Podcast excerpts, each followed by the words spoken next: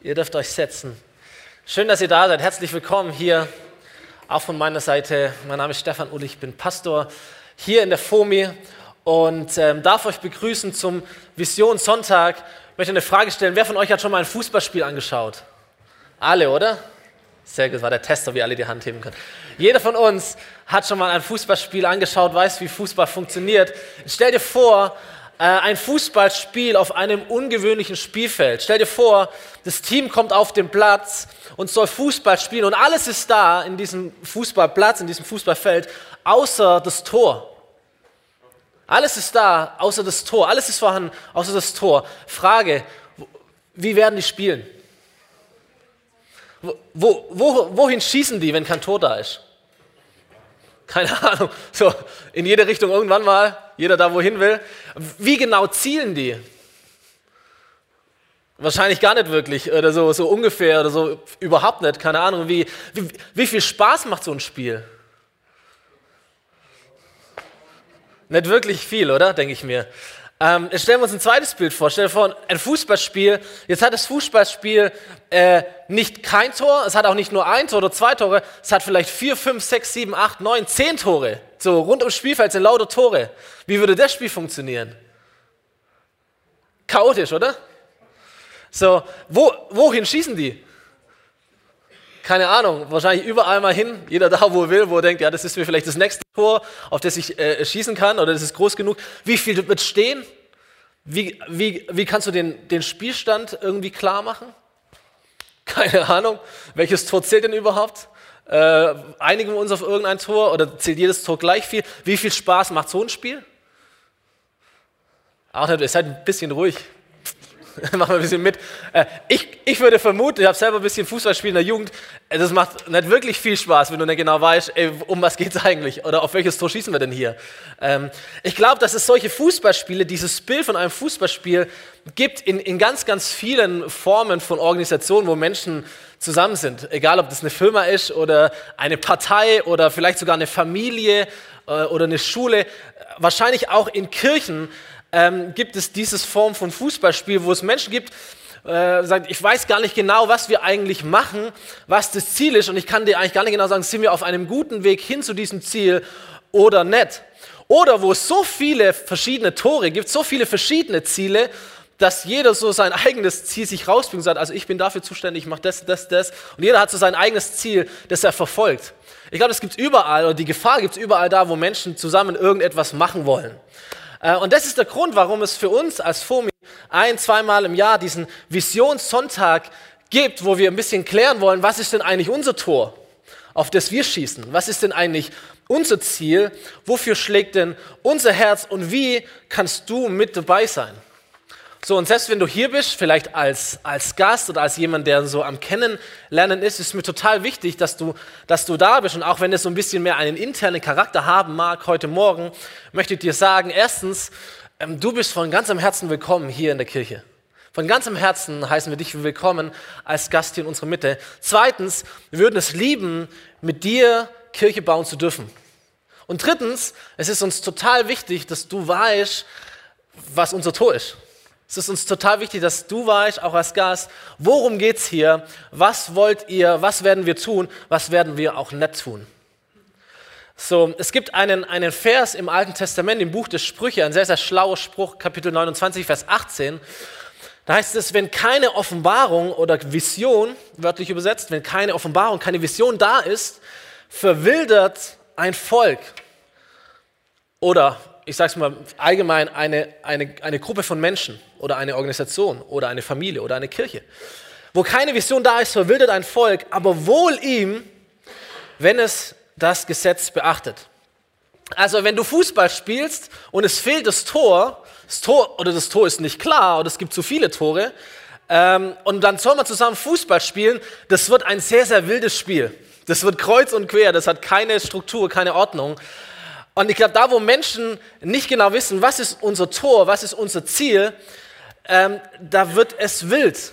Da verwildert es, da gibt es Chaos, da bilden sich die Krüppchen, da verfolgt jeder so seine eigenen Interesse und all dieses, dieses Zeug. Und es wird, glaube ich, wenig Spaß machen.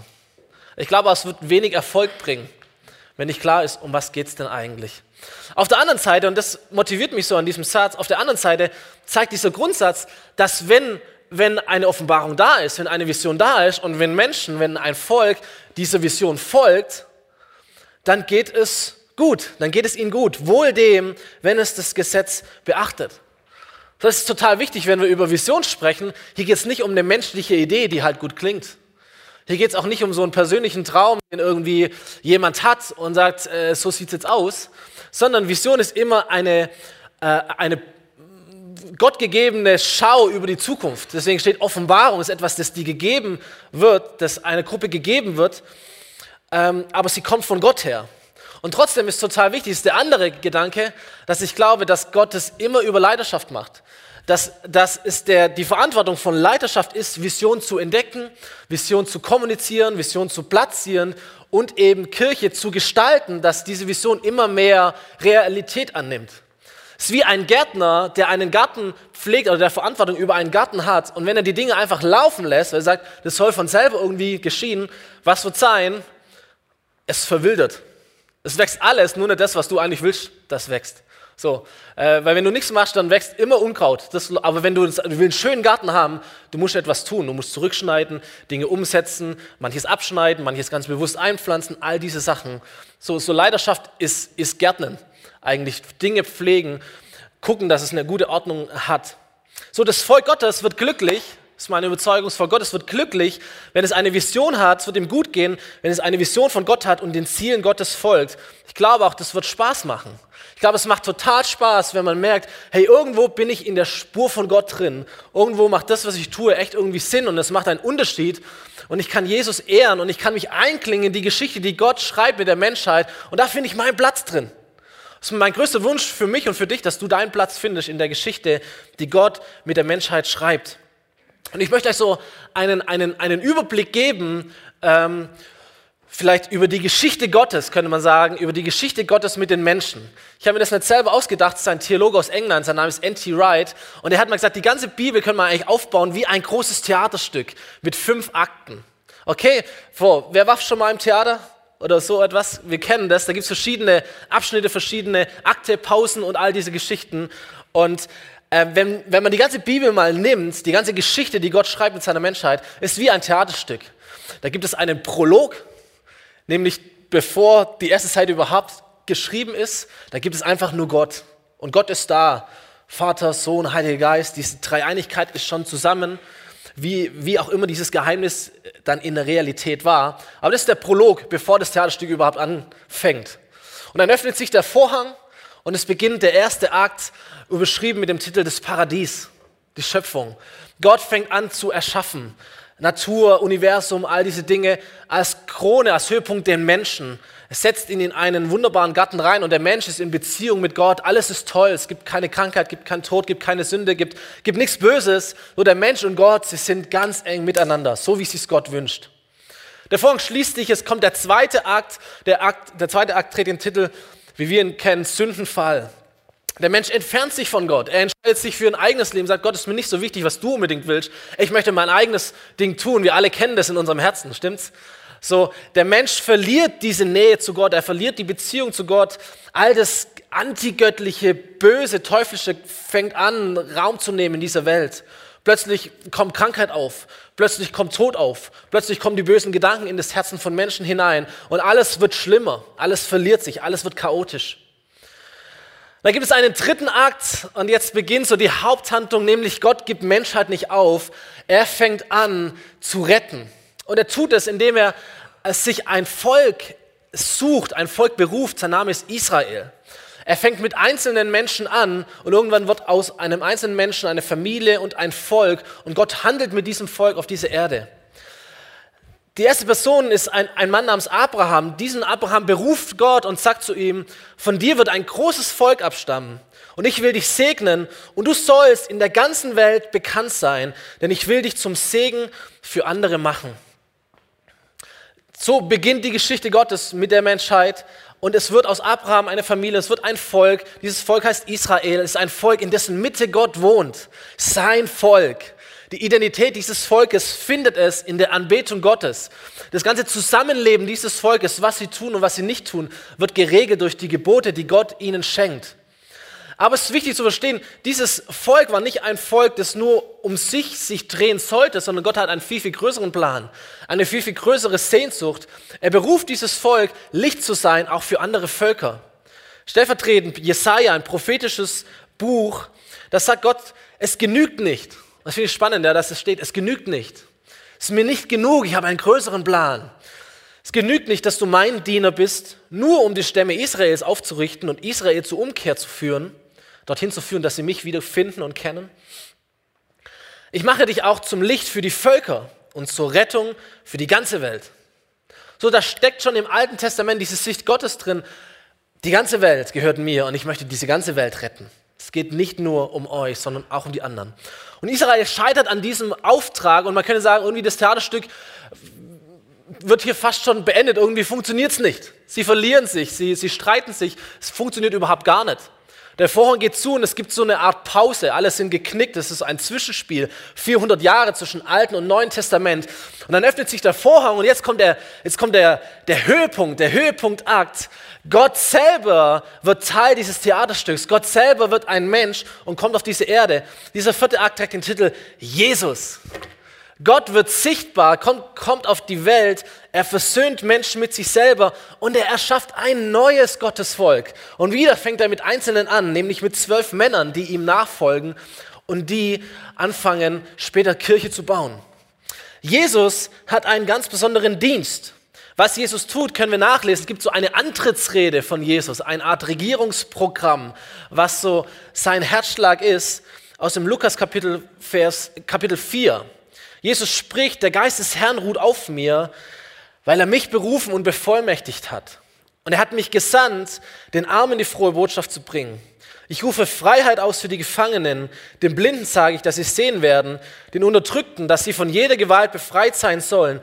Ich verkünde ihnen ein Jahr, in dem der Herr seine Gnade zeigt. Das ist der Dienst, den Jesus getan hat. Er hat ein Jahr der Gnade ausgerufen. Und Menschen, die ihm begegnet sind, die von ihm berührt wurden, die von ihm angesprochen wurden, die von ihm geheilt wurden, sie haben Gottes Gnade erlebt. Das war das, was Jesus getan hat und wo er Menschen mit hineingenommen hat.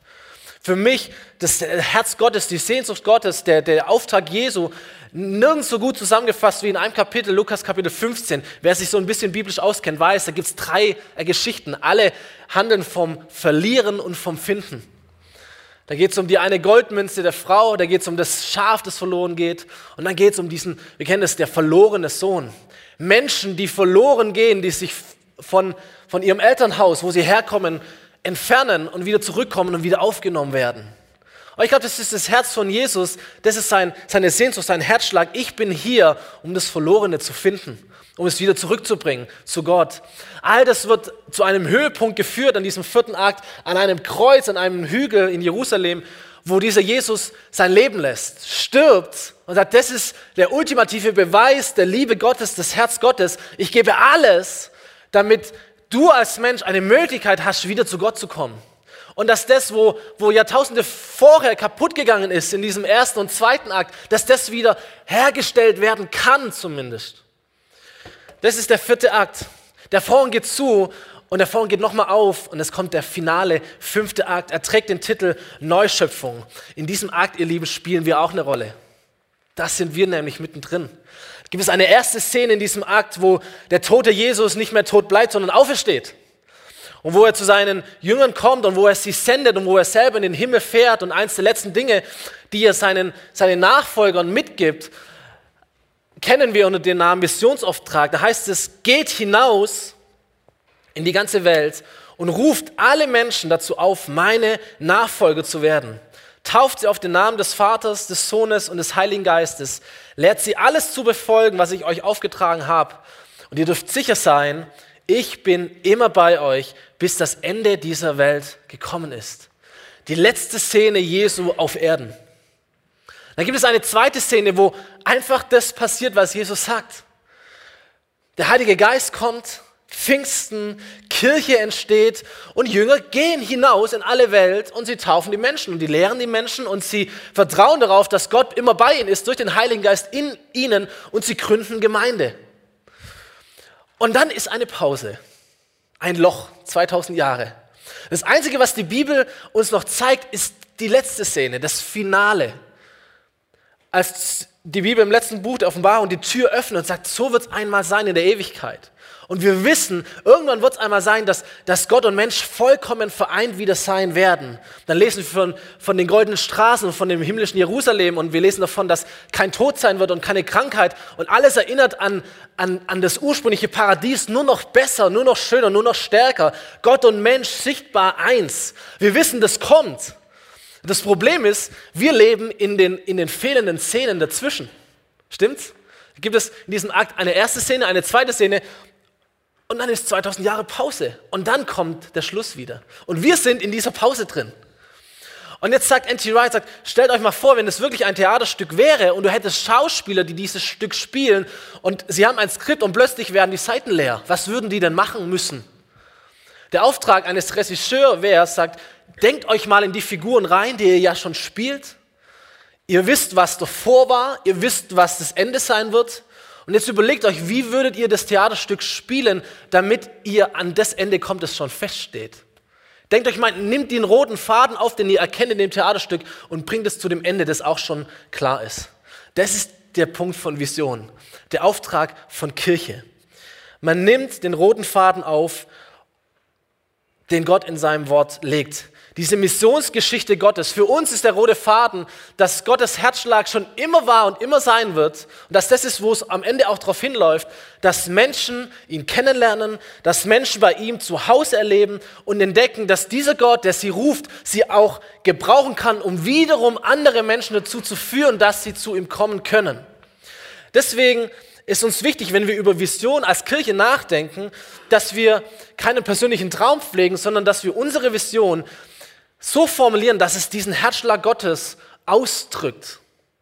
Und dass seine Mission unsere Mission wird. Wir klinken uns ein in das, das Gott sowieso schon tut.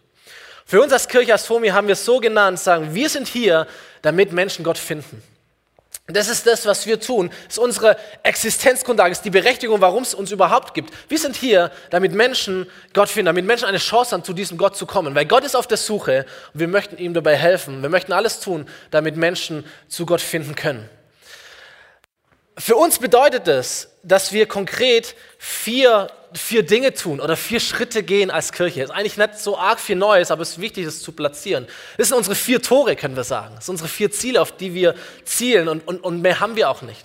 Das erste, ist, was wir tun, ist, dass wir Gott kennenlernen durch Gottesdienste. So Sonntag ist der Tag des Herrn. Gell? Sonntag ist der Tag des Herrn. Wir kommen zusammen als ganze Familie Gottes. An diesem Ort kommen wir zusammen, um Gott zu feiern im, im Gottesdienst, um ihn gemeinsam zu erleben. Das tun wir heute, das tun wir jetzt hoffentlich. Es ist nur so wichtig, dass wir verstehen, Gottesdienst der FOMI ist keine exklusiv interne Veranstaltung, wo wir zusammen sind, sondern es ist viel mehr und soll viel mehr der Ort sein, wo Menschen Gott kennenlernen dürfen wo Menschen diesen Gott erleben dürfen, wo Menschen Entscheidungen treffen können, die sie näher zu diesem Gott bringen.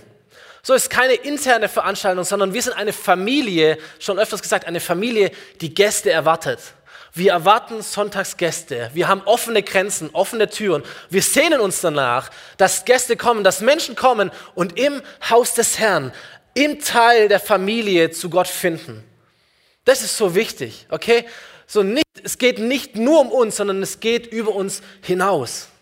Und dieser stärkere Fokus auf Gäste, auf Außenstehende am Sonntag heute hier, der beeinflusst alles, was wir tun sonntags die Art, wie wir sprechen, die Themen, die wir platzieren, äh, Informationen, die wir teilen oder die wir nicht teilen, Herangehensweisen, Atmosphäre, Elemente drumherum, die Länge, das Aussehen, die Uhrzeit, der Stil, alles sagt, okay, das ist unser Tor, auf das wir zielen. Wir sind nicht nur für uns heute hier am Sonntag, sondern wir sind eine Familie, die Gäste erwartet und wir wollen, dass Gäste sich hier wohlfühlen, dass sie es verstehen und dass sie Entscheidungen treffen können, die sie zu diesem Gott bringen, weil das ist unser Herzschlag. Wir sind hier, damit Menschen Gott finden.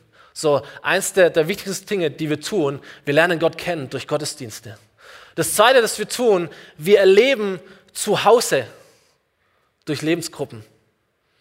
Das ist unser Tor, wenn wir zu Hause erleben wollen, unser Tor, auf das wir zielen, das sind Lebensgruppen. Ganz, ganz viele verschiedene Gruppen, die eigentlich uns als Kirche ausmachen.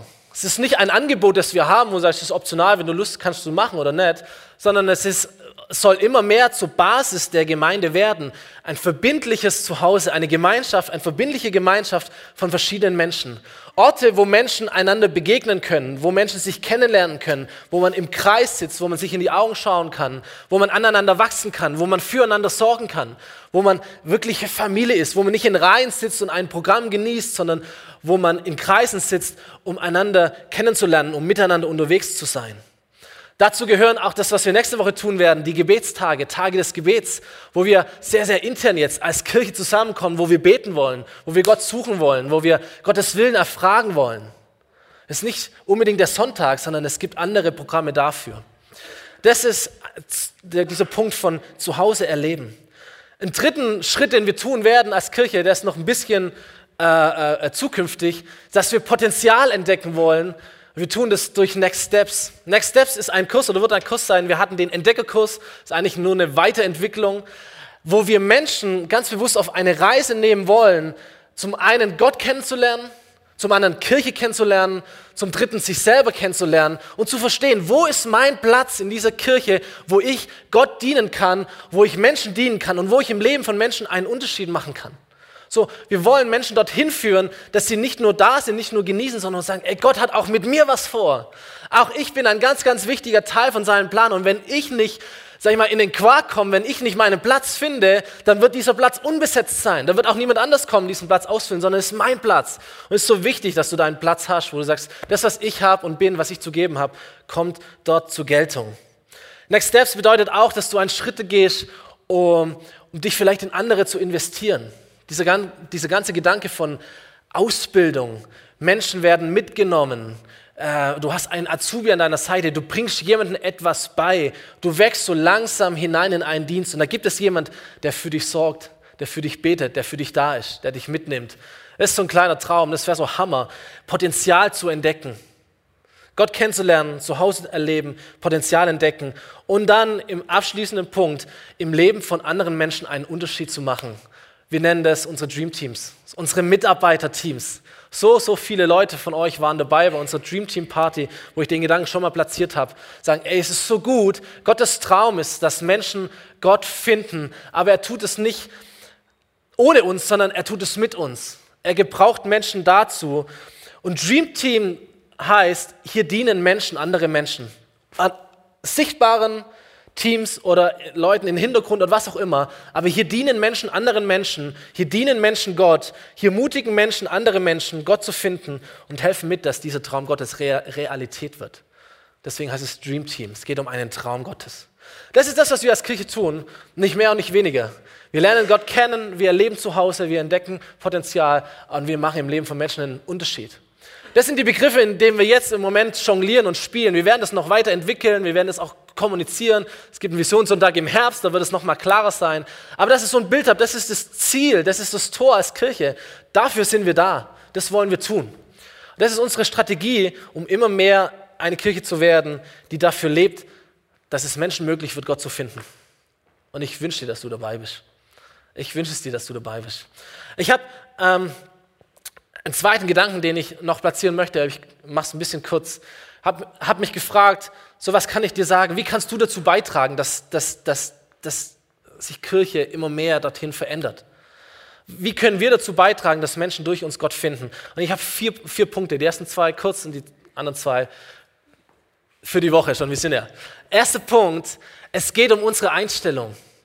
Die Einstellung einer Kirche, durch die Menschen Gott finden, heißt salopp gesagt, es geht um mehr als nur um mich. Okay, es geht um mehr als nur um mich. Das heißt nicht, dass, dass ich nicht wichtig bin, aber es heißt, es gibt etwas Wichtigeres als nur ich allein. Das heißt nicht, dass ich mich selber verleugnen muss, aber es bedeutet, meine persönlichen Vorlieben sind nicht die entscheidenden Kriterien. Das ist ganz wichtig. Es geht nicht nur um mich. Und es heißt nicht, ist mir wichtig, es das heißt nicht, dass alles immer anders werden muss. Aber es bedeutet, dass es anders werden darf, wenn es einem Ziel folgt. Und es ist so wichtig, äh, hör gut zu, ähm, ist so wichtig, dass wir nicht Vergangenheit mehr lieben als Mission Gottes. Es ist so wichtig, dass wir nicht verwechseln unser nostalgisches Gefühl von früher war es besser und warum muss es jetzt so sein, dass wir dieses Gefühl nicht verwechseln mit der Stimme des Heiligen Geistes, die uns ruft, heute und in der Zukunft einen Unterschied im Leben von Menschen zu machen. Es ist so wichtig, das nicht zu verwechseln. Okay? Vision ist immer größer, als man selber ist. Und es ist wichtig, ich erlaube es auch, dass Vision größer ist, als ich es bin. Ich möchte es auch, ich brauche es auch. Ich bin auch dafür geschaffen, etwas zu dienen, das weit, weit über mich hinausgeht. Und trotzdem würde etwas Entscheidendes fehlen, wenn du nicht dabei wärst. Deswegen, du bist so wichtig, aber nicht das Wichtigste. Es geht immer um mehr als um uns selber. Zweiter Punkt, wie können wir dazu beitragen, dass Menschen durch uns Gott finden? Ich habe es mal so genannt, unsere Attraktivität. So, Menschen anzuziehen. Da gibt es eine äußerliche Attraktivität. So die Frage ist, sind wir eine Kirche, in der sich Menschen von heute wohlfühlen? Das hat mit unseren Stühlen zu tun. Das hat mit unserem Haus zu tun, das hat mit unseren Flyern zu tun, ganz praktisch. Das hat damit zu tun, wie es hier aussieht oder wie es hier nicht aussieht. Es hat damit zu tun, ob es einen Kaffee gibt oder ob es keinen Kaffee gibt. Weil es alles Momente sind, wo Menschen sich wohlfühlen und einander begegnen können. Es hat, es hat damit zu tun, ob wir zeitgemäß, unserer zeitgemäß sind in unserem Auftreten, in unserem Style, in all dem, was uns ausmacht, unsere Verpackung. Aber es gibt noch eine viel, viel wichtigere Frage als äußerliche Attraktivität, nämlich es gibt eine innerliche Attraktivität. Du kennst es auch bei Menschen, ja? Sagt Mensch, es gibt Menschen, die sind vielleicht äußerlich, hm, wie soll ich sagen, nicht super attraktiv, so was auch immer das heißen soll, aber da gibt es innere Werte, die sind so, so viel, viel mehr entscheidend, stimmt's? Es gibt eine innerliche Attraktivität als Kirche, nämlich die Frage, eine Kirche zu sein, die Gott liebt und die ihre Mitmenschen liebt. So, können Menschen abspüren, dass wir einander lieben? Haben wir eine Sicht für den, der neben mir sitzt, der hier vielleicht neu ist, der Gott noch nicht kennt? Habe ich eine Leidenschaft dafür, Menschen einzuladen, mit Menschen über Jesus zu sprechen, Jesu, Menschen zu Jesus zu bringen? Und ein ganz großer Punkt, ich glaube, innerlich attraktiv zu sein, ist, ist Gott von ganzem Herzen zu lieben. Nichts ist attraktiver als ein Christ, der erweckt lebt. Amen. Bin ich zu 100% überzeugt. Nichts ist so attraktiv für eine Welt, die Gott nicht kennt, wie Christen, die die wissen, was sie glauben, die diesen Glauben ausleben. Wo Liebe Gottes spürbar ist, die, die Gott kennen, die mit ihm leben, die ihn erfahren, die übersprudelnd sind von Liebe Gottes und von Gnade Gottes und mit seiner Kraft. Das Beste, was du tun kannst, um, um, um, um mitzuhelfen, um, um eine Kirche zu bauen, in der Menschen Gott finden, ist, dass du on fire bist für Jesus. Dass du begeistert bist von Jesus und dass dieser Jesus dein ganzes Leben regiert und erfüllt und, und sein Werk tut. So, diese Menschen, die werden auch kein Problem haben mit, mit äußerlichen Veränderungen alles, sondern die wissen, ey, Gott und ich, und es sprudelt über. Dritter Punkt, wie können wir dafür sorgen, dass Menschen durch uns Gott finden? Und jetzt schaue ich ein bisschen in diese nächste Woche rein. Unser Gebet habe ich es genannt. So, wir haben vor uns vier Tage des Gebets, ganz visionär, gläubig geplant, vier Tage Gebets. Wir haben ganz bewusst diese Tage Gebets nach diesem Visionssonntag platziert. Was wir werden, tun werden in den nächsten vier Tagen, ist, dass wir uns jeden Morgen eine Stunde treffen können, von halb sieben bis halb acht, wir werden eine Stunde lang Gott suchen, für jeweils einen Schritt der Reise, die Menschen hier in der Kirche machen werden. Wir werden morgen beten für Gottesdienste, wir werden am Dienstag beten für Lebensgruppen, wir werden am Mittwoch beten für unser Dream Team, für Azubis und, und wo es sie noch nicht gibt, da rufen wir sie in Existenz. Und am Donnerstag werden wir beten für, für unsere Stadt. Und wir wollen hören auf Impulse Gottes. Wir wollen Kreise ziehen, um dieses Bild der letzten Wochen aufzugreifen. Wir wollen mutig beten, wollen hartnäckig beten, wollen Gott bestürmen und sagen, Gott, wir wollen das. Bitte schenk uns deine Impulse dazu, die wir brauchen. Und wir werden abschließen am Donnerstagabend mit einem Anbetungsabend, Lobpreis und Gebetsabend, wo es gar nicht mehr so stark um, um, um Anliegen geht, sondern wo es um uns selber geht. Wir werden Abendmahl feiern, wir werden einander dienen, wir werden füreinander beten. Gott wird da sein. So, das werden heilige Stunden sein in dieser Woche und ich freue mich total drauf. Und du kannst dabei sein. Live hier im Saal. Vielleicht nimmst du die Anliegen mit nach Hause, reservierst dir eine Stunde daheim, morgens, abends, wie auch immer das bei dir passt und du betest. Ich meine, wie cool wäre das, wenn wir als ganze Kirche zusammen sind und nehmen diese Tage, um zu beten.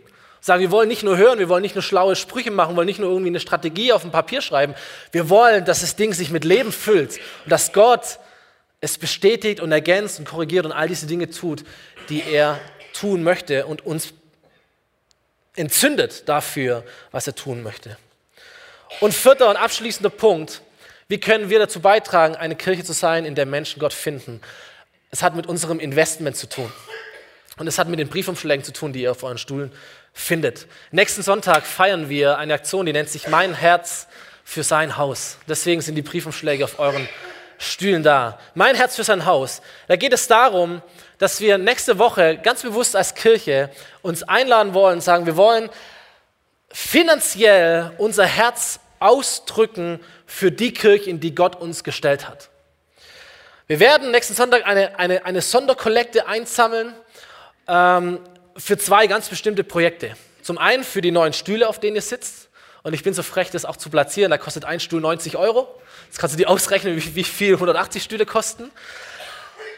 Und das hat diesen Aspekt, äußerlich attraktiv zu sein. Es ist ein Riesenunterschied, sage ich dir, ob der Stuhl grün oder schwarz ist. Glaub es mir. Ähm, das hat was mit zu tun, wie, wie, attraktiv wir sind. Und wir wollen die Kollekte dafür einsammeln, zum, zum Teil, und dafür verwenden, um auch hier Gottes Reich zu bauen und diesen Aspekt zu betonen, weil es auch dazu führt, dass Menschen Gott finden werden. Und den zweiten Aspekt, den wir betonen werden, sind unsere FSJ-Stellen, die wir ab September, Oktober haben werden. Ein bis zwei FSJ-Stellen. Es hat den Aspekt, Menschen zu helfen, ihr Potenzial zu entdecken. Jugendliche aus unserer Kirche zu helfen, ihnen einen Platz zu geben, sie zu begleiten, dass sie Dienste tun können, dass sie sich selber entwickeln können und entdecken, was Gott mit ihrem Leben vorhat. So auch den Aspekt werden wir betonen, auch dafür werden wir das Geld verwenden. Und lasst mich mit dem Gedanken schließen. Investment hat eine wörtliche Bedeutung von umkleiden. Unser Wort Weste kommt daher. Investment heißt, wenn ich etwas investiere, mein Geld, meine Zeit, meine Gaben, was auch immer, dann sende ich diese Dinge und umkleide sie mit einem bestimmten Zweck. Wenn ich Geld investiere in die Kirche, dann bringe ich mit zum Ausdruck, mein Geld soll einen ganz bestimmten Zweck verfolgen.